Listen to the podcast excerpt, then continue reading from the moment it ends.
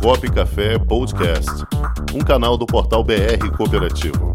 Apresentação: Cláudio Montenegro. Produção: Comunicop.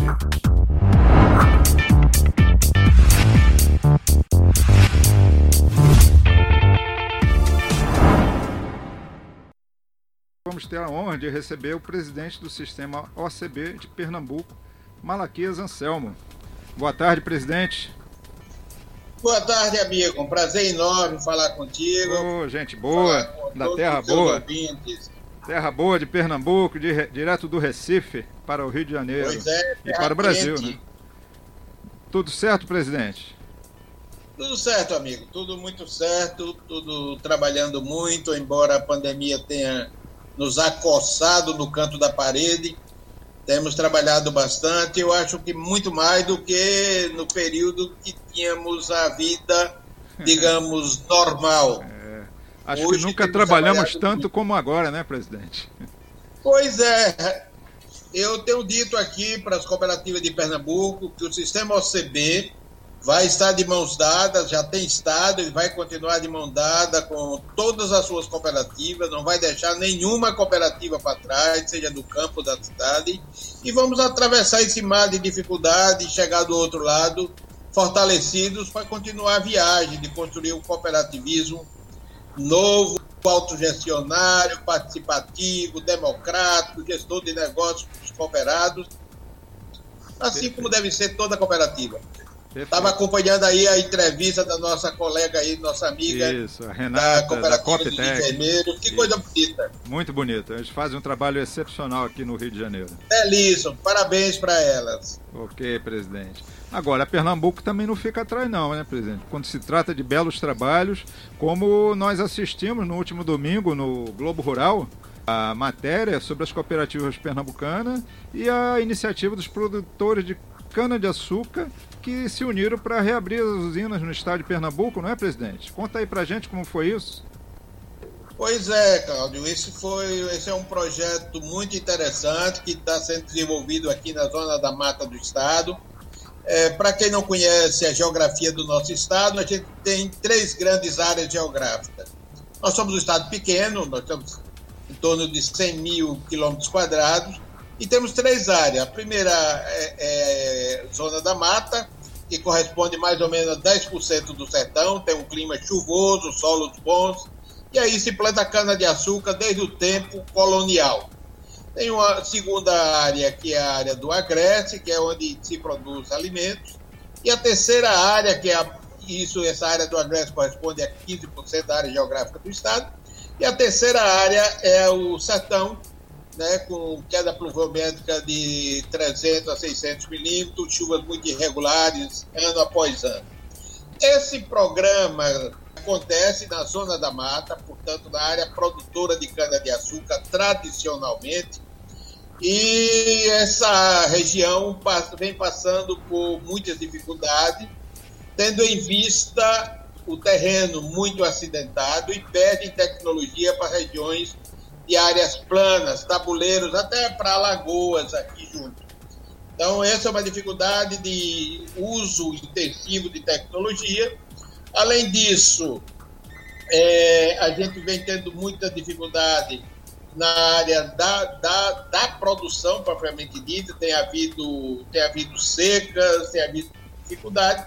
O que é certo é que grande parte da cana-de-açúcar, uma boa parte, melhor dizendo, da cana-de-açúcar do nosso estado, eh, deixou de existir e essas áreas passaram a ser diversificadas por outras atividades agropecuárias.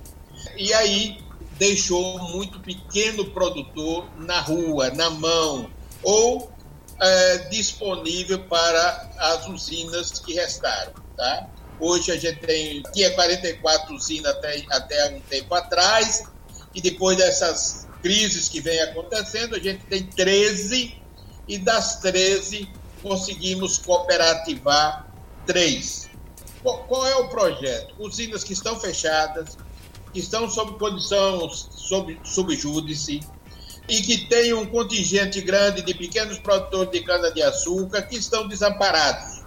Então a gente faz todo um trabalho, e aí louve-se a iniciativa da Associação dos Fornecedores de Cana do Estado, que tem um presidente, uma diretoria e um presidente muito ativo, um rapaz jovem chamado Alexandre de Andrade Lima, que é o grande mentor, o grande articulador dessa atividade e, por sinal, é o nosso é, representante, é o nosso líder do ramo agropecuário aqui no Conselho da OCB. E iniciamos um projeto com uma cooperativa no, no, numa cidade aqui da zona sul do estado. Criamos uma cooperativa chamada Agrocan, numa usina que estava desativada, a usina Fumati. Aí a grande dificuldade é, é, é ter dinheiro para apontar a usina, ou seja, colocar a usina para funcionar, porque está muitos anos lá desativada. Conseguimos e estamos conseguindo moer né, a, a, a, através da Agrocan. É um projeto bonito, né? Nós vamos conseguir faturar com a Agrocan esse ano em torno de 140 milhões de reais, produzindo açúcar e álcool. Né? É um projeto bonito que está mobilizando todos os municípios vizinhos, os pequenos negócios, as barracas, as mercearias, os mercadinhos, e estava tudo isso paralisado e essa usina gerando trabalho e renda né, para muita gente vem sendo a salvação neste momento. Uma outra, uma outra usina é na zona aqui da Mata Norte, é, já próximo da divisa com a Paraíba, no município de Timbaúba, que também é, aconteceu um fato parecido, fato semelhante, a usina fechada há muito tempo, e aí uma cooperativa que já nós tínhamos aqui, que já existia, é, resolveu assumir essa usina. Essa cooperativa é presidida pelo nosso representante do ramo agropecuário, o Alexandre Andrade Lima. Então, é, essa cooperativa resolveu assumir a gestão dessa usina né, assumiu a gestão e tem sido uma gestão muito vitoriosa. Né? No último balanço, essa cooperativa distribuiu 8 milhões de reais de sobra para os seus cooperados, o que é uma coisa expressiva. E é bom também dizer para todos que estão nos ouvindo nesse momento, nos vendo, que estas cooperativas estão pagando a cana-de-açúcar acima do que a região paga, acima do que os usineiros tradicionais pagam. Então, o, o produtor rural cooperado hoje dessas usinas cooperativadas já começam a ganhar desde a entrega da cana na usina, né? porque a, a usina é, é, a cooperativa consegue pagar melhor, né? Em condições melhores e consegue pagar toda semana, enquanto em outras usinas passa um mês para pagar, 15 dias para pagar, demora para pagar. Nós estamos pagando toda semana e pagando em condições melhores né, do que os concorrentes. O terceiro projeto é numa cidade aqui também da Mata Sul do estado, chamada é, é, Ribeirão.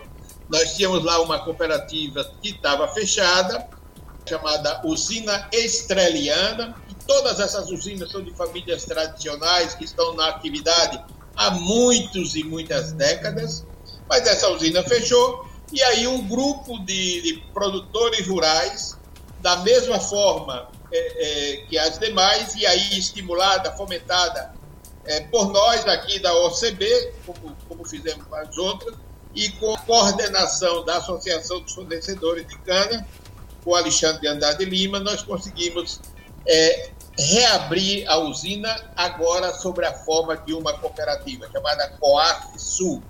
Esse é um espetáculo, mobilizou toda a região, estimulou a economia da região, os prefeitos ficaram satisfeitos, a sociedade ficou satisfeita, o comércio está muito satisfeito, de forma que é um, um projeto vitorioso, né, essas três usinas, e estamos aí com os pés no chão, com todo o cuidado necessário para poder ampliar essa iniciativa que já conta com três cooperativas para outras para outras usinas que também estão desativadas e que podem entrar no rol dessa nova iniciativa de produção coletiva, cooperativada, que estamos desenvolvendo aqui em Pernambuco. Ligeiramente é, é um pouco disso que a gente vem fazendo aqui no Estado, está causando uma boa repercussão. Tá certo, presidente. É, Cláudio Rangel, aquilo que a é, gente sempre fala. Quando você é. pega a bola e dá na mão do craque, ele faz o que quer com a bola. Aí é o nosso presidente Malaquias Anselmo que faz isso como maestria. É, eu queria até perguntar a ele por que, que essas usinas fecharam, essas que faliram aí. O que, que houve? Elas fecharam por, por diversos motivos. Primeiro, motivo aquilo que eu disse logo no início, a nossa região de produção de cana-de-açúcar é uma região muito acidentada e aí tem muita dificuldade de, de uso intensivo de tecnologia, de máquinas. É, quase todo o trabalho ainda é, é manual e, e, com animais, com burros, cavalos. E às vezes o, o grande empresário não quer mais produzir nessas áreas porque perdem competitividade com as grandes áreas produtoras de tabuleiro, áreas planas, etc. Então, essa, essa é uma primeira, uma primeira grande questão. Uma segunda grande questão é, em função disso, a nossa produtividade é, é menor. Né? E a, a, produtividade sendo menor também desestimula o, o empresário desta área. Uma terceira grande questão, esta região vem, vem sendo combatida por secas periódicas, por dificuldades, né? e isso tem criado ah, desânimo e desestímulo para alguns empresários que não querem continuar. Uma quarta e talvez importante, ou não menos importante, é a própria mentalidade do nosso empresário da cana-de-açúcar. Nosso empresário da cana-de-açúcar ele traz um ranço muito forte escravocrata, ainda daquela concepção é, antiga do, do, empresário rural, né? E aí a questão da mão de obra se torna uma dificuldade para ele. Nós tínhamos nessa toda essa região nós tínhamos 250 mil trabalhadores rurais, né? Que todo ano fazia a sua convenção coletiva, era uma guerra declarada. Uhum né, contra o, o, o empresário da cana-de-açúcar, o usineiro. Isso foi gerando muito conflito, conflito agrário, conflito de dificuldade, assentamento, etc. Então, isso criou alguma dificuldade para muitas usinas que não faziam a sua parte, eh, não cumpriam, digamos assim, a sua parte legal no, no, no contexto. Então, muitas têm débito trabalhista, têm débitos fiscais, né? porque a prática um pouco foi assim a vida inteira. Né? E isso aí terminou enfraquecendo a atividade canavieira do, do usineiro e muitas dessas usinas não conseguiram sobreviver. Como nós entramos com um processo diferente, onde os donos desse negócio são os próprios cooperados, os custos são bem menores, a forma é participativa, né? cada um mete a mão no bolso e, e dá a sua contrapartida necessária para apontar a usina, para pagar a despesa, né? até que a própria usina é, é gere renda suficiente para bancar.